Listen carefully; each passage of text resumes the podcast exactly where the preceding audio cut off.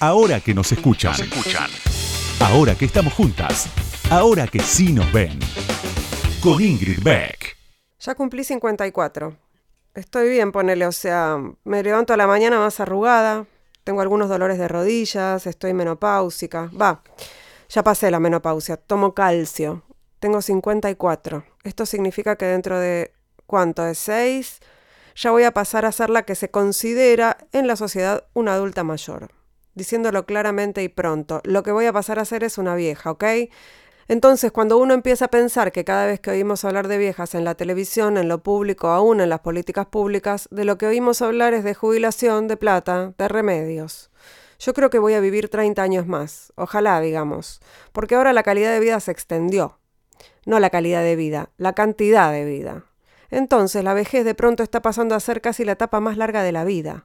¿Cuánto tiempo somos jóvenes? ¿Cuánto tiempo somos niños? ¿Cuánto tiempo somos adolescentes? Bueno, viejos vamos a ser 30, 40 años.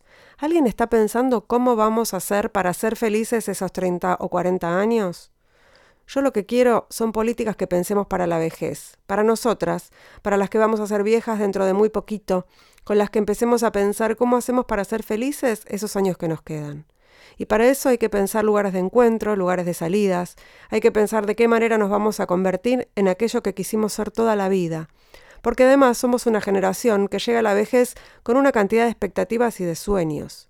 Algunos obviamente ya los cumplimos, pero muchos, muchísimos todavía los queremos cumplir. Entonces, ¿qué vamos a hacer con todas estas viejas que somos, que bancamos la revolución de las pibas, pero que al mismo tiempo queremos saber cómo vamos a seguir viviendo nosotras?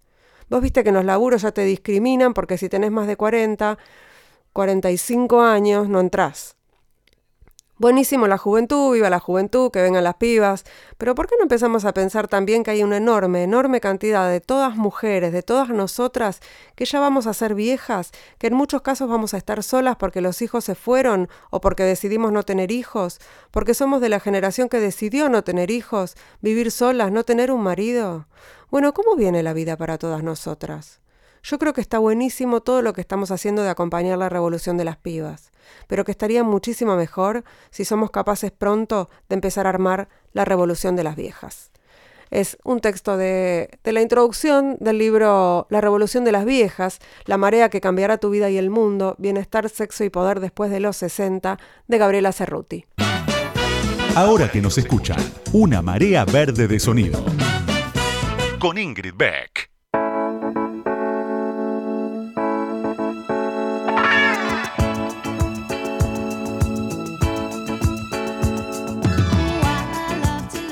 Buenas noches, buenas noches, bienvenidas, bienvenides, bienvenidos a este nuevo capítulo de Ahora que nos escuchan. ¡Qué ansiedad, por favor! ¿Cómo hacemos para llegar hasta el 29? ¡Qué ansiedad! Y espero que sea el 29 y no el 30 a la madrugada, ¿eh? Por favor, les pido. Sáquennos de esta situación lo antes posible. Señoras senadores, señoras senadoras, señores senadoras. ¿Qué dije? Estoy ya la ansiedad. Bueno, me entendieron. Ustedes, los que están en el Senado, los que tienen que decidir sobre los derechos humanos de las mujeres, queremos que sea ley. Digo, lo digo yo, lo, lo decimos todas y todos. Tengo una manija que no puedo más. Y por eso, entre otras cosas, elegí a la entrevistada de hoy. Vamos a hablar un rato aquí en Ahora que no se escuchan con la abogada feminista, con la tucumana, Soledad Deza. Ya, enseguida. Ahora que nos escuchan, ahora que vos me escuchás, te cuento algo más sobre la invitada de hoy. Ahí va.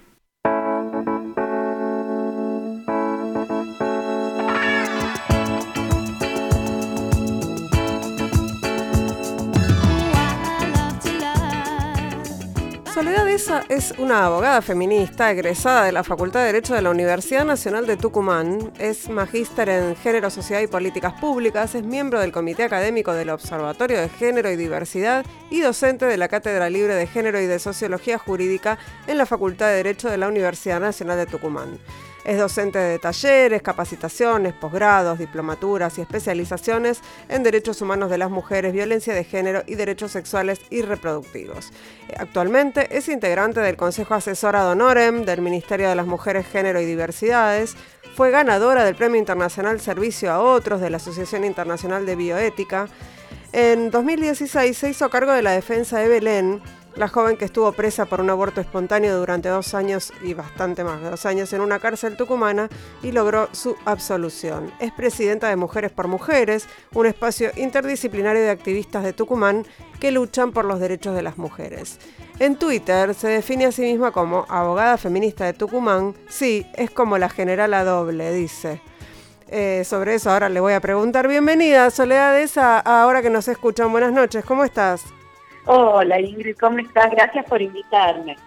¿Por qué la doble general, la, de abogada? Yo creo que entiendo, pero vamos a explicarle a la audiencia por qué ser abogada feminista en Tucumán es como sacarse la general a doble.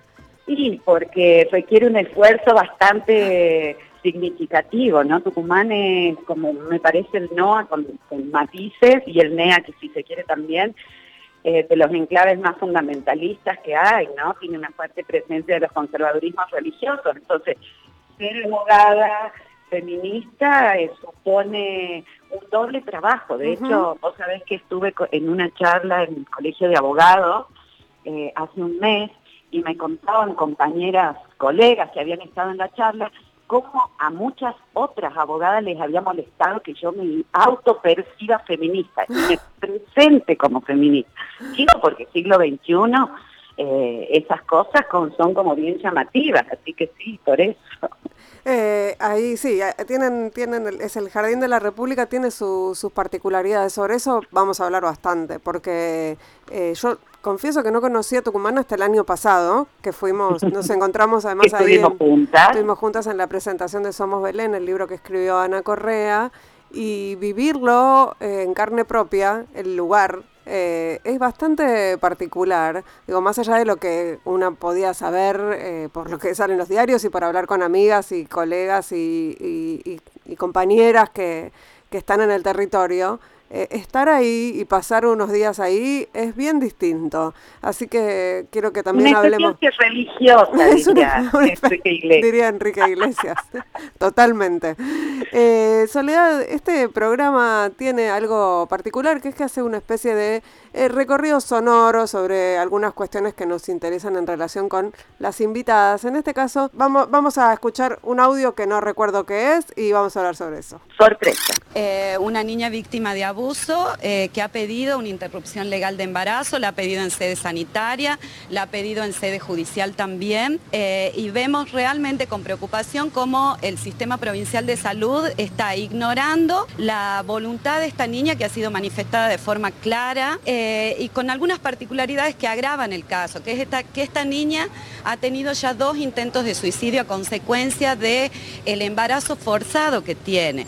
Entonces, ha habido la fiscal María del Carmen Reuter tiene la investigación a su cargo informes médicos que dicen que eh, llevar adelante un embarazo es mucho más riesgoso para esta niña que interrumpirlo.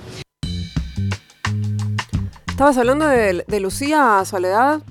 Así es, el caso Lucía. Nosotras, nosotras fuimos las que, las que desde fines de enero a, hasta mediados de febrero acompañamos a Lucía y a su mamá eh, para tratar de destrabar las barreras que estaba eh, obteniendo. De hecho, bueno, la acompañamos a la Cámara Jefe y demás. Eh, cuando nosotras vimos, hicimos presentaciones en el sistema provincial de salud, porque cuando vimos que nos habían flanqueado, por decir de alguna forma, el acceso a personal a Lucía dentro del hospital Eva Perón, eh, decidimos eh, tirar el caso o, plantear el caso en el ni una menos, ¿no? Para potenciar la fuerza, porque dijimos mujeres por mujeres sola no va a poder, no queremos instrumentalizar esta criatura. Bueno, cuando lo tiramos en el ni una menos, lamentablemente esas cosas que ocurren en los espacios feministas, en vez de ponerse el ni una menos a potenciar, dos organizaciones tomaron el caso solas y bueno, pasó lo que pasó mm. después. ¿Qué es lo que lo más lamentable de este caso? Me parece a mí que eh, el caso de Lucía expresó todas las barreras sanitarias que se entretejen a la sombra de los poderes del Estado para, para impedir el ejercicio de la autonomía, ¿no? Una autonomía libre, una autonomía informada, pero por sobre todo un derecho a decidir legal, ¿no? Claro, e, eso, eso me parece que vale la pena aclararlo, que era, en este caso se trataba de una intervención legal del embarazo contemplada en los causales del Código Penal. que se trataba de una, de una niña que había sido abusada y que además no quería continuar con el embarazo. Te diría, que doblemente legal. ¿Por qué? Porque no solo el embarazo de Lucía era producto de una de una relación sexual forzada por eh, la pareja de la abuela, sino porque además, tanto en la historia clínica de Lucía como en la causa penal de abuso, había constancias y diagnósticos médicos que ponían de relieve no solo que ella eh, había intentado atentar contra su vida a propósito de lo que estaba transitando y esto tan traumático, sino había eh, elementos diagnósticos que acreditaban que era mucho más riesgoso llevar adelante el embarazo que interrumpirlo. Eso, dicho de boca del saber médico y obstruido de parte de boca del mismo saber médico, pero de, dentro del Estado, y obstruido por el Poder Judicial que encarnaba la fiscal Adriana Giannoni, lo que nos deja entrever es la revictimización estatal de una niña, ¿no? En ese caso me parece que es de una violencia tremenda, sobre todo porque al día de hoy se continúa también, si se quiere, instrumentalizando a Lucía, ¿no? Porque después hemos tenido que escuchar si música cristiana o no música cristiana y mm. demás. ¿No? ¿Vos pensás que el caso Lucía, que además ha llegado a cortes internacionales, ha modificado en algo eh, eh, la, situación en Tucumán en algún sentido, por lo menos eh, en términos del sentido social?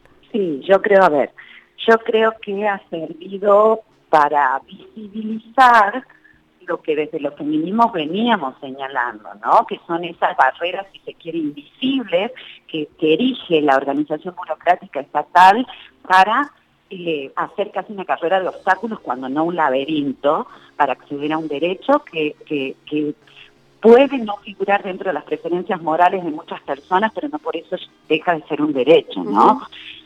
No sé qué tanto habrá cambiado la, la voluntad política. Pero lo que, ¿por qué digo esto? Porque eh, luego del caso Lucía, quien toma eh, Biglioco es reemplazado, Biglioco era quien estaba en la dirección del Sistema Provincial de Salud, pero ojo, es reemplazado por eh, Medina Ruiz, que es quien estaba al frente del Hospital Avellaneda cuando fue el caso de Belén. ¿Por qué hago estas aclaraciones? Porque también hay que poder leer estos cambios. Hay cambios que no necesariamente son siempre para bien. De la misma forma que luego del caso Belén, el, el fiscal que instruyó su causa terminó de, de, ministro de la Defensa Pública. O sea, sabemos que los clavos salen para arriba, pero en Tucumán salen como muy, muy para arriba. Entonces eso no, nos preocupa también. En esos casos siempre cuando se anuncia un cambio pensamos que puede ser peor y, y, en muchos casos se, se confirma, ¿no? Claro, entonces lo que nos da a pensar siempre es hasta qué punto las cosas cambian y hasta qué punto estos cambios no terminan consolidando un status quo donde nos alejan quizás del conocimiento o del acceso de estos casos para poder ayudar, ¿no? Soledad, vamos a escuchar eh, otro audio, ahora sí, una carta que tiene que ver con el caso que ya mencionamos, con el caso de, de Belén, sobre el que quisiera que también conversáramos. Están afuera. Para ellos es la libertad, para mí la cárcel. Esta sociedad se convierte en suciedad cada día que pasa sin que haya justicia. Desde hace dos años y cuatro meses que no vuelvo a mi casa, que no veo a mi familia. Eso es lo que más lamento, que me separaron de mi familia. Gracias a todos los que piden por mí y a los que me acompañan desde todos los lugares. Sé que habrá marchas por mí y ojalá que ninguna otra chica tenga que pasar lo que estoy viviendo yo. Muchas, muchas, muchas gracias por luchar por mí. Belén. Sole, ¿en qué contexto estabas leyendo esta carta de, Belén? Eh, era en la, me frío. eh, era en la marcha del 12 de agosto, que fue la marcha más fuerte, digamos, la que se nacionalizó de forma más potente, eh, y, hubo marchas en todo el país, y fue la última marcha antes de la libertad de Belén. Fue un día viernes, nunca me voy a olvidar, se fueron nosotros empezamos a convocar desde la semana anterior por una página que teníamos en Facebook que se llamaba Libertad para Belén y se iban sumando eh, compañeras que decían nos juntamos en tal lugar en la plaza tanto, así, y así se nacionalizó y, fue muy grande y al día siguiente, paradójicamente, digo porque como la fuerza feminista despierta las reacciones patriarcales quizás más crueles. Al día siguiente salieron los jueces que la habían condenado en el diario La Gaceta de mayor circulación de Tucumán a, dar su verdadero nombre. Mm. Un par de días antes que ella consiga la libertad, ¿no? Yo me acuerdo de, ir ese domingo a la cárcel porque ella me, bueno, porque había salido el sábado la noticia en el diario, ella estaba muy mal, me hizo hablar su mamá, eh, porque bueno, algo que habían custodiado hasta los organismos internacionales, que era su identidad, eh, los jueces la tiraban por el piso, ¿no? Como en un, quizás un acto último de venganza, si se quiere, ¿no? Eh, fue bien doloroso. y Pero después, bueno, después la alegría de, que ella esté libre, que eso creo que fue una gran pulseada que le ganamos a, al orden patriarcal. Y esa libertad además en el marco de, esa gran recepción ¿no? de, de, los feminismos eh, con, las caras tapadas, un poco resguardando esta identidad que los jueces habían querido revelar. Sí, acompañadas por las compañeras de toda la mesa para la libertad de Belén, una libertad que no fue fácil porque la Corte la ordenó eh, el día 16 a las 7 de la tarde, nos notificamos pero Belén salió en libertad 55 horas después, el día 18 a las 9 de la noche, o sea, fue una libertad que nos la hicieron trabajar hasta último momento y creo que nos pusieron obstáculos también producto de lo mismo, ¿no? De esas resistencias patriarcales que se abusan de su lugar de poder para, para poder, para continuar dañando, ¿no? Que no escatimaron nada, pero igual, igualmente esa salida yo creo que que nunca va a superar nada, ¿no? Pero también recuerdo cuando salíamos, íbamos en el auto, eh, que nos llamaba su familia desde su casa que no vayamos porque había periodistas en la puerta, entonces nos tuvimos que ir a, a, mi casa, tomamos una cerveza, la pasamos de 10, porque bueno, yo creo que habíamos trabajado tanto que también estar al lado de ella, que había puesto tan, tanto tiempo el cuerpo por esto, eh, era como muy fuerte para todas, así que nadie nos va a robar ese momento, esa es la verdad. Creo que fue un triunfo feminista contra todo el orden patriarcal, ¿no? fue nuestra pequeña vengancita. Absolutamente. Me gustaría, eh, Soledad, compartir con vos un audio de Belén hace pocos días, que es, además de que es lindo escucharla, ¿no? Revela además que ella está perdiendo el miedo. Y eso es como me parece muy, muy emocionante para, para todas, así que escuchémoslas juntas. Yo hace un par de años fui a un hospital en Tucumán por un aborto espontáneo y terminé presa, juzgada y señalada por los propios médicos del hospital. Tuve un juicio injusto con pruebas falsas. Estuve casi tres años detenida en un penal hasta que aparecieron cuatro ángeles, que es Soledadesa y sus abogadas, y ella hicieron que mi caso salga a la luz y gracias al esfuerzo de muchas mujeres, hombres, hoy estoy acá. ¿Qué es lo que te llevó al hospital? Yo en ese momento sentía un, como cólicos, digamos, dolores de panza que me llegaban hasta la espalda. Terminamos yendo a un hospital y bueno, y me entero ahí, cuando ya estaba toda llena de, sangre, que había tenido un aborto espontáneo. Era, era Belén hablando con, con Ernesto Tenenbaum eh, hace pocos días, eh, mientras se estaba desarrollando el debate en, el plenario de comisiones del, del Senado. Eh, ¿qué, qué, te, ¿Qué te provoca escucharla en la radio, Soledad? A mí me provoca mucho orgullo, ¿no? Porque yo conocí una Belén absolutamente eh, culpabilizada, una Belén completamente oprimida por un sistema misógino, clasista, patriarcal. Y a mí escucharla me da, me da orgullo, ¿no? Eh, creo que que su caso fue un caso bisagra para que hoy estemos discutiendo eso y que y que ella y que es muy bueno que, ella se sienta protagonista y, haya perdido la vergüenza y el miedo como vos decís y pueda ponerle su voz a, a, este, a esta demanda de justicia y a esta denuncia de injusticia que ella vivió, ¿no? Porque no es lo mismo que lo cuente yo, no es lo mismo que lo cuente Ana, uno lo puede contar de la forma más empática y, con el cariño del mundo, pero que lo diga ella, me parece a mí que, que es, lo que verdaderamente le faltaba a, nuestra realidad, ¿no? Es, eh, es el empoderamiento de decir, eh, no, les tengo miedo, no tengo vergüenza, al contrario, tampoco les tengo odio, yo escuché esta entrevista, a mí me, me, llenó de orgullo eso, ¿no? De decir, eh, yo estoy más allá de, ustedes. y, me parece que eso forma parte de la ética feminista con la que nosotras demandamos la legalización del aborto y con la que denunciamos que si se criminaliza y con la que tratamos de poner en evidencia las mentiras que se traen al debate, ¿no? Creo que de verdad la ética de ella es un poco la ética feminista que, que nos ha diferenciado a lo largo de estos años en el debate, ¿no? Sí, hay algo que a mí me, me hace me produce mucha, todavía mucha bronca y es algo que ella repite habitualmente. Yo he conversado, por supuesto, hace poco y pocas veces con ella, pero, pero he conversado, le, hice una nota hace poquito y ella todavía se sigue preguntando por qué a mí, ¿no?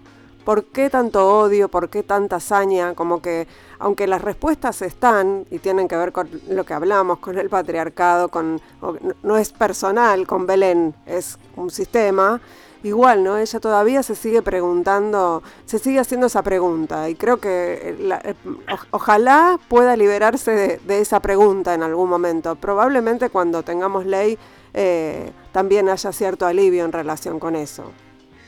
Sí, porque me parece que en realidad eh, nos pone un poco en carne viva porque la criminalización del aborto tiene una cara, tiene un sufrimiento, tiene una voz particular, pero nosotras en Tucumán encontramos desde, desde 1992 hasta 2019 848 causas de aborto.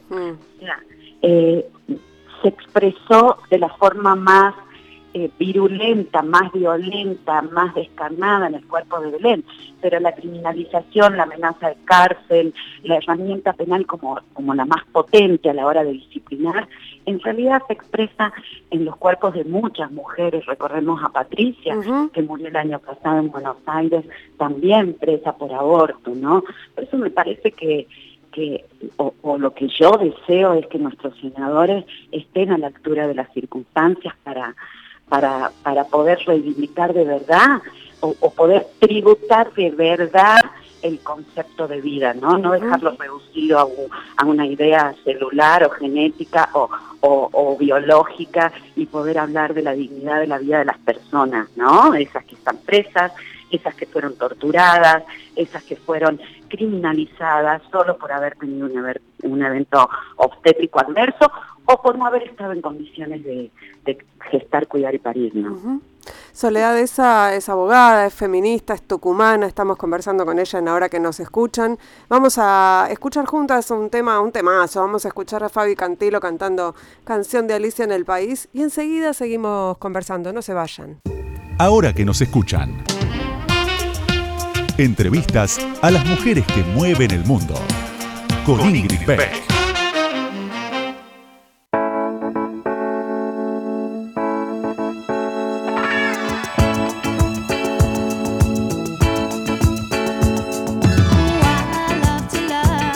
Seguimos en Ahora que nos escuchan, estamos charlando con Soledad Esa, abogada, feminista, tucumana, como ella decía, como dice en su biografía de, Twitter, doble general ser abogada y ser feminista, no, perdón, sí, ser feminista y tucumana, porque abogadas hay en Tucumán, pero ser feminista en Tucumán es un, es un desafío importante. Pero yo siempre pienso, y vos desmentime si me estoy equivocando, de Sole, eh, la, particularidad de Tucumán eh, tiene que ver con que si bien es una provincia con las características de otras provincias del NOA, es decir, con este sistema opresor y patriarcal, con, un, con una enorme presencia de la, de la Iglesia Católica eh, y, su, y todo su poder, con una un Estado, digamos, bastante misógino. Eh, hay también una militancia muy intensa en Tucumán, una militancia progresista, feminista, como que también encuentra sus orígenes en la lucha contra la dictadura, pero en ese sentido yo veo que Tucumán es distinta de otras provincias.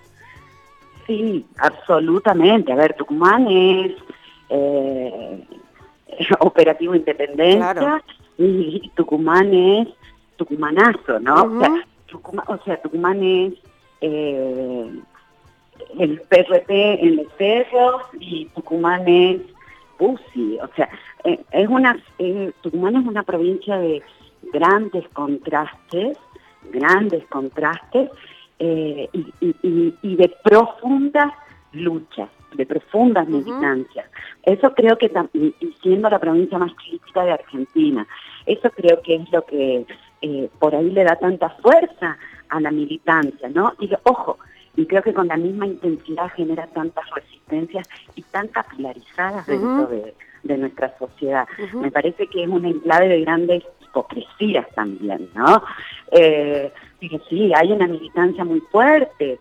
Eh, acá no pararon nunca los juicios de lesa humanidad, seguimos con, con eh, arsenales, ya vamos por arsenales 3, me parece, o sea, eh, sí, y, la militancia feminista también desde distintos eh, lugares y, también ha crecido. Yo me acuerdo la marcha de, una de las marchas de Ni Una Menos, me parece que fue eh, la del 8 de marzo de 2017, antes que Belén, que saquemos la absolución de Belén, que fue en ese mismo mes, fue la primera marcha donde eh, se incorporó, digamos, a la, a la, al 8 de marzo feminista, o, al ni una menos, digamos, feminista, el Frente de Mujeres Sindicales, las, eh, las referentes de las, las oficinas de género de la provincia, o sea, pasan cosas como raras, porque al mismo tiempo el vicegobernador declaraba pro vida humana, o sea, viste,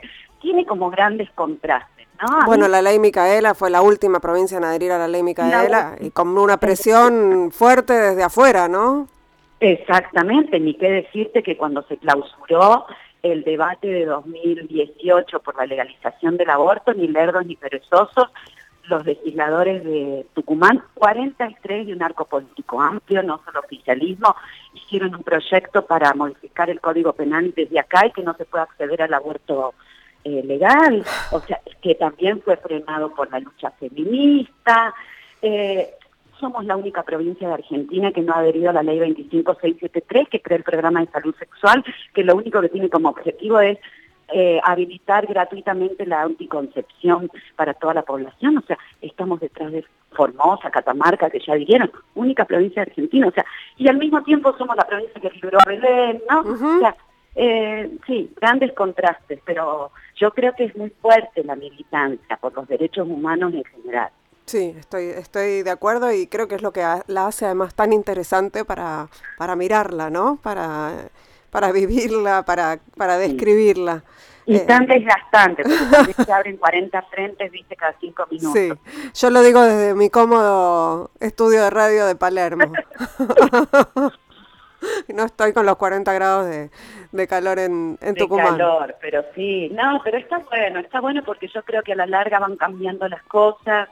Creo que el movimiento de mujeres se hace cada vez más fuerte, que es algo que no es solo tucumano, ¿no? Creo que Argentina tiene un movimiento de mujeres súper potente que es una brújula para toda la región, ¿no? Yo no sé si el movimiento de mujeres eh, en, el, en el gobierno anterior no ha, no ha sido el que verdaderamente ha canalizado las demandas de justicia social Totalmente. en todo el país, ¿no?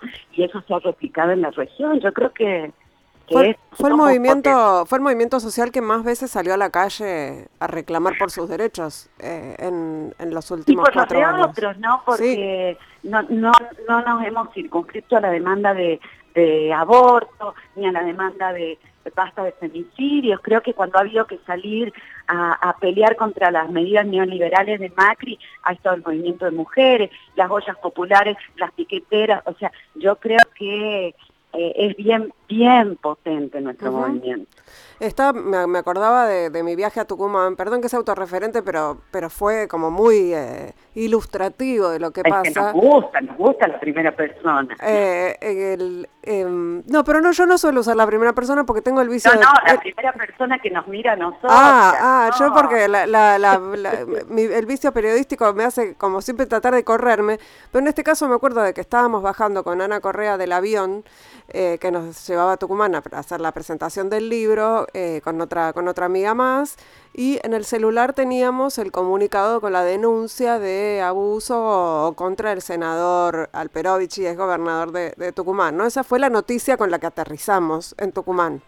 Eh, y, y, luego, bueno, la presentación, el calor y, de, y, y una de las noches una tormenta que se inundó la ciudad era como era estar como adentro de una película, ¿no? Todo lo que todo lo que iba pasando eh, en, en, esos días eh, y comimos los higos más ricos del, del universo también, ¿no? Pero era como toda una, una, una sucesión de, de, eventos que, que nos hacían pensar que estábamos un poco adentro de una película del clima que acompaña, o sea, el, el, evento climático que acompaña el clima político, ¿no? Exacto. No sabes cuándo, si te tapa el agua, si te incendia el calor.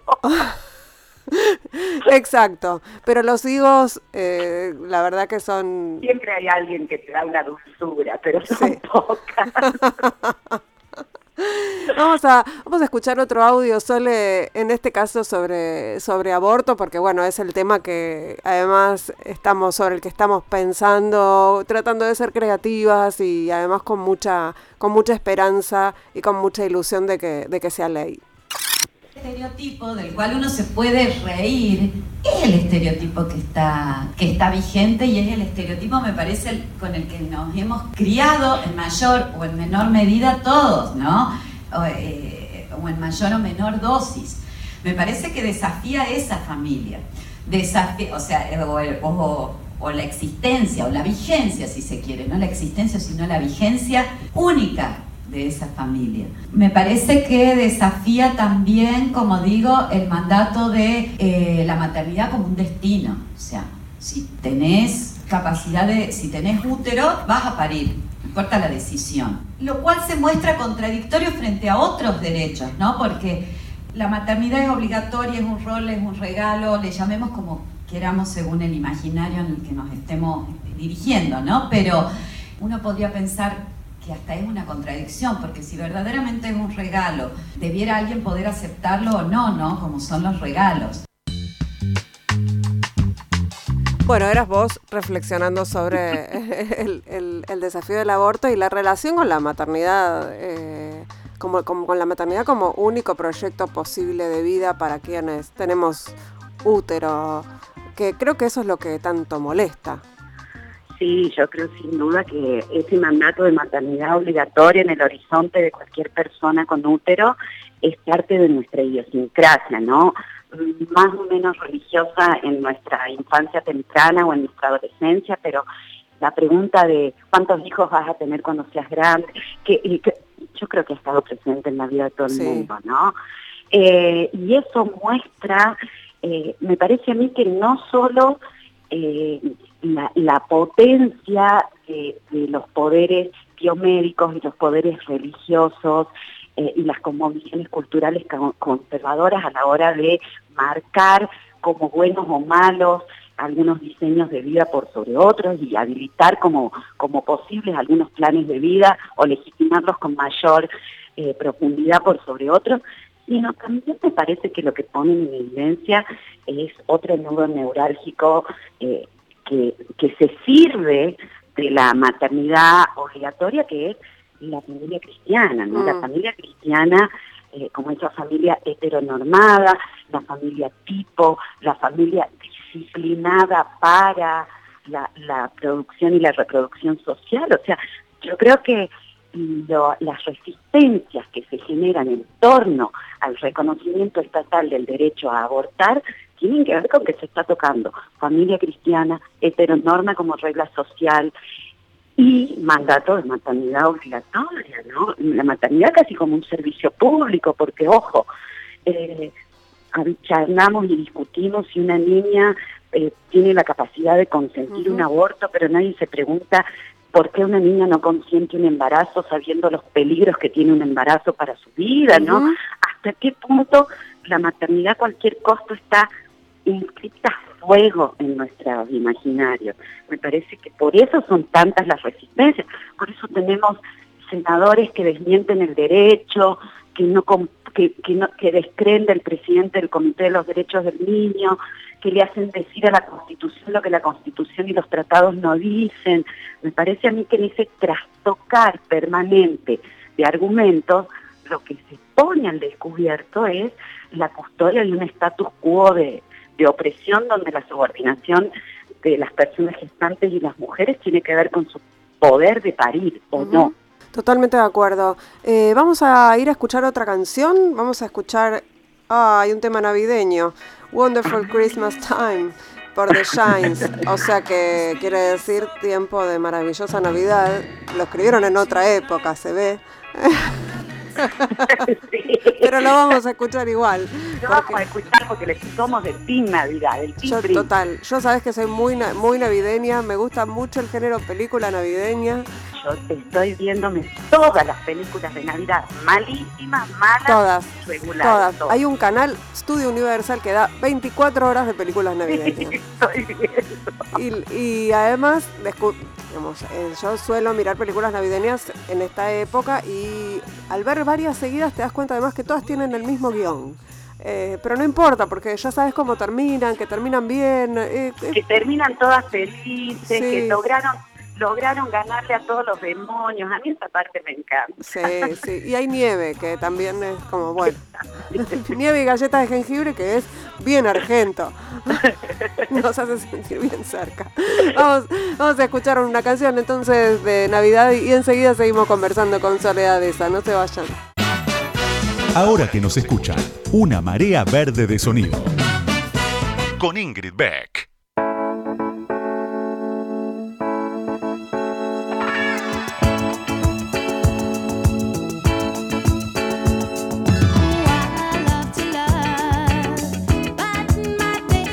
Tercer bloque de ahora que nos escuchan, estamos hablando con la abogada feminista y tucumana Soledad Esa. Ella preside eh, la organización Mujeres por Mujeres. Forma parte, formas parte de la campaña además, ¿no, Sole?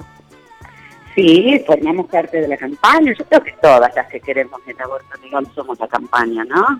Sí, bueno, pero hay algunas más históricas que otras, algunas que vienen Sí, acompañando desde hace más tiempo. participado en el, en el proyecto de en la comisión redactora, sí, sí, claro. Eh, ¿cómo, ¿Cómo fue, Soledad, ese momento en el que eh, Alberto Fernández sacó esa foto que da la vuelta al mundo con tu celular? Y mirá, yo la verdad que creo que la cara mía en esa foto lo dice todo, ¿no? Eh, yo cuando Ana me dijo que iba a ir, que a lo mejor iba, yo la verdad que decía, no, no puede ser. Y yo me acuerdo cuando, eh, eh, la felicidad cuando lo vimos entrar, porque a ver, eh, hay que amacarse, ¿no? Para, para ir a una presentación de un libro de aborto y demás. Y, y después me parece que la misma alegría de la foto la sentí cuando me enteré que presentó el proyecto, ¿no? Yo pasé el año como medio queriéndome enojar con el presidente porque no cumplía su promesa. Cuando presentó el proyecto, bueno, yo me enamoré otra vez, ¿qué querés que te? Eh, y también creo que ese, digamos, el hecho de que él haya presentado el proyecto nos genera mejores expectativas, eh, porque se supone que un proyecto firmado por el presidente, bueno, en diputados obviamente salió con más holgura que en 2018, y eh, también en Senado confiamos en que el oficialismo, por lo menos, eh, y que de forma transversal la oposición apoye, obviamente, cosas que están diciendo además varios senadores y senadoras de la oposición, pero bueno, en términos de fuerza, que sea un proyecto del Poder Ejecutivo es mejor en un punto que un proyecto de la sociedad civil. aunque claramente el proyecto de la campaña tiene, bueno, la historia encima, ¿no? absolutamente, a ver, eso ni hablar. Eh, ¿Por qué celebro yo este proyecto? Más allá de que es muy parecido al de la campaña, eh, celebro porque el hecho de que el Ejecutivo presente un proyecto no supone eh, solamente el cumplimiento de una, promesa de campaña, sino que detrás de ese acto político lo que hay para mi modo de ver es eh, un Estado eh, para el cual el reconocimiento de la soberanía reproductiva, el reconocimiento de la necesidad de saldar esa deuda de la democracia con las mujeres forma parte del proyecto político de gobierno. Me parece a mí que eso le da un impulso legislativo muchísimo más fuerte. Lo hemos visto en 2018, abrir el, eh, abrir el debate parlamentario, tirar la piedra y después esconder la mano. Lo hemos visto con el gobierno anterior. Eh, me parece que acá el compromiso que se ve es otro. Por supuesto que en última instancia cada diputado, cada diputada, cada senador y cada senadora tiene su responsabilidad personal a la hora de decidir, pero me parece que el hecho de que sea parte del proyecto de gobierno le da otra impronta, ¿no? Eh, Soledad, vamos a, vamos a escucharte a vos eh, en, en este año cuando tuviste tu, tu oportunidad de hablarles a los diputados y a las diputadas en el plenario de comisiones y charlamos un ratito más sobre este tema que nos tiene ansiosas. Pero el desgobierno de la objeción de conciencia no sería posible sin la colaboración silenciosa de los tomadores de decisiones políticas que avalan ese comportamiento agresivo hacia las usuarias. Urge pensar entonces que esta posibilidad de declinar excepcionalmente la obligación de brindar asistencia sanitaria se da en el marco de una relación que es per se asimétrica en términos de poder y que no hay justicia cuando quien tiene la rectoría en materia de políticas públicas mira para otro lado habilitándose carga en las espaldas ya vulnerables de las usuarias la protección de las conciencias privilegiadas. Acá me parece que hay que pensar y mucho sobre una limitación para jefes y jefas de servicio no puedan ser objetores de conciencia. Bueno, uno de, los temas que, nos preocupa y que nos este, ocupa es el tema de la objeción de conciencia. Vos lo mencionabas ahí, Soledad. Eh, está contemplada en, el proyecto de ley eh, como, digamos, en, particular para, para personal de salud eh, y no para instituciones, que era algo que creo que parecía inaceptable, ¿no? Sí, sí, está, yo creo que estaba muy bien regulada en el 10 y en el 11, que es la modificación que le hicieron mm, en diputados. Me parece que es una buena modificación porque no incluye la objeción de conciencia institucional, sino muy por el contrario, se hace cargo de una realidad eh, que está solapada, pero que existe, que es eh, la de la suma de objeciones personales dentro de un establecimiento que en los hechos generan una objeción institucional, aunque no sea tal. Y les carga la obligación económica de costear esa derivación, ¿no? Porque la obligación de derivar ya la tienen, pero de que sea su costo. Bueno, a mí el tema de la objeción me parece que lo que hay que empezar a separar un poco la paja del trigo es, se habló mucho sobre qué pena que esté la objeción de conciencia. Eh, sí, yo también, sin duda, preferiría que no esté porque es una herramienta que se la utiliza políticamente. Desgraciadamente, los conservadurismos la han malversado y la han trastocado y la han desfigurado. Ahora, la verdad es que la ILE, la interrupción legal del embarazo, no tiene objeción de conciencia regulada e igualmente es la espada de Damocles para el acceso a la salud. Entonces, yo prefiero que de última se lo, se lo regule antes que nos hagamos eh, miremos para otro lado, como decía yo ahí, ¿no? Me parece que la clave de la objeción es cuando el Estado o quien está al frente de una institución en la dirección mira para otro lado. Ese es el problema de la objeción. Eh, Soledad, ¿qué le, ves algún perdón, sobre la objeción de conciencia quería, quería comentar algo en relación a lo que decía. Se me, se me mezclaron las ideas, pero pensaba en que por ahí hay mucha gente que no sabe que eh, puede haber eh, lugares, pueblos enteros, localidades enteras en donde se declaren todos los médicos objetores de conciencia. Entonces es importante que esté regulada de alguna manera y que obligue, esto que vos decías, a que se hagan cargo de que la práctica se realice igual en algún lado. ¿No? Porque si no, es, es esto, eh, las mujeres empiezan a eh, deambular por distintos lugares eh, y el embarazo sigue su curso. Avanzando, exactamente. Yo estoy convencida que sobre los silencios se tejen las peores historias. Entonces, claro que sí, si hemos visto que la objeción sin tener una normativa es una problemática, ¿cómo vamos a querer seguir en el mismo oscurantismo? Si sabemos que es un error.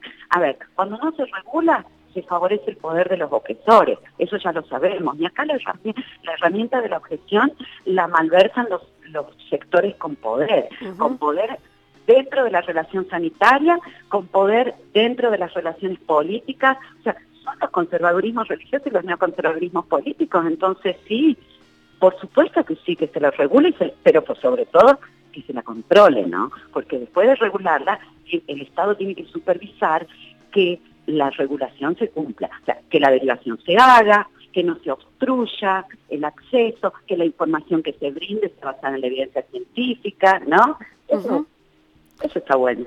Eh, ¿qué, le, ves algún punto importante a la ley para al proyecto para destacar? ¿Te parece que está el articulado está en línea con lo que venimos pidiendo? Que, que ¿Cuáles son, digamos, sobre qué vamos a tener que trabajar una vez que salga la ley? Sería, porque una eh, ya, ya sabemos que, que, que salga la ley no es garantía de que se cumpla con que se cumpla con esa misma ley, ¿no? Que vamos a tener que trabajar para que se cumpla.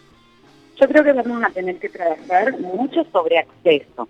Eh, vamos a tener que trabajar sobre servicios con personal dispuesto a garantizar la IBE eh, en, en, todo momento, porque si me van a poner eh, el profesional de la salud o el equipo que garantiza IBE los martes de 2 de la mañana a 8, no, es no tenerlo. vamos a pelear acceso, vamos a pelear calidad. Eso también me parece que vamos a pelear porque a mí me parece muy importante el artículo 5 en el inciso S, me parece que habla de calidad y se refiere expresamente a los métodos preferidos por la Organización Mundial de la Salud y ahí entre el aborto farmacológico, ¿no? Eh, para desmitificar un poco eso de las 40.000 camas ocupadas y demás.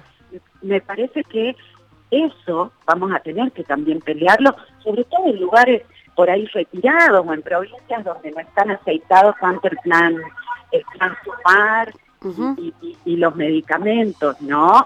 El tema de que esté el misoprostol.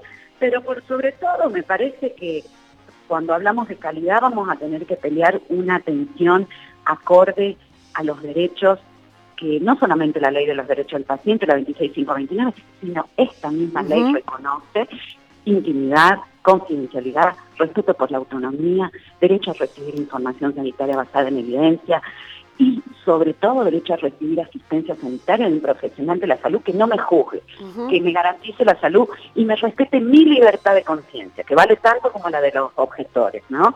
Creo que vamos a pelear acceso. Eh, clarísimo, Soledad. Eh, bueno, se nos acabó el tiempo. Bueno, ya tomaremos un, un minuto ya nos tomaremos una buena birra. Sí, ya nos vamos a tomar una cerveza en algún, en algún barcito acá o allá. Eh, brindando por, por la ley. Brindando porque fue ley. Sí, seguro que sí. Soledad esa, muchísimas gracias por este rato de charla. Fue un placer, como siempre. Muchísimas gracias a vos, Ingrid. La verdad siempre un placer charlar con amigas. Nos estamos seguros, nos comunicamos el 29 y después, aunque sea virtualmente, vamos a, vamos a festejar. Así Abrazo grande. Abrazo enorme. Y nosotros, nosotras, nosotros nos reencontramos el próximo miércoles a la medianoche, miércoles 30. Atención, ¿qué va a pasar el próximo miércoles? Misterio. Eh, esperemos que sea una linda jornada de alegría Hicimos, este, ahora que nos escuchan, en la operación técnica Lucas Rodríguez Perea, en la musicalización Sergio Ciriliano, en las redes Laura Petraca y en la producción Noelia Rubenbach. Nos vemos, el, nos escuchamos el próximo miércoles. Después ya les anticipo que en enero me voy a tomar unos, unas pequeñas vacaciones. Seguramente vamos a pasar algunos programas de los mejores del año, como hace todo el mundo cuando se quiere tomar unos días. Y nos vamos a reencontrar aquí por este mismo Vaticanal y a esta misma Bati hora en febrero del 2021. Chau, hasta la próxima.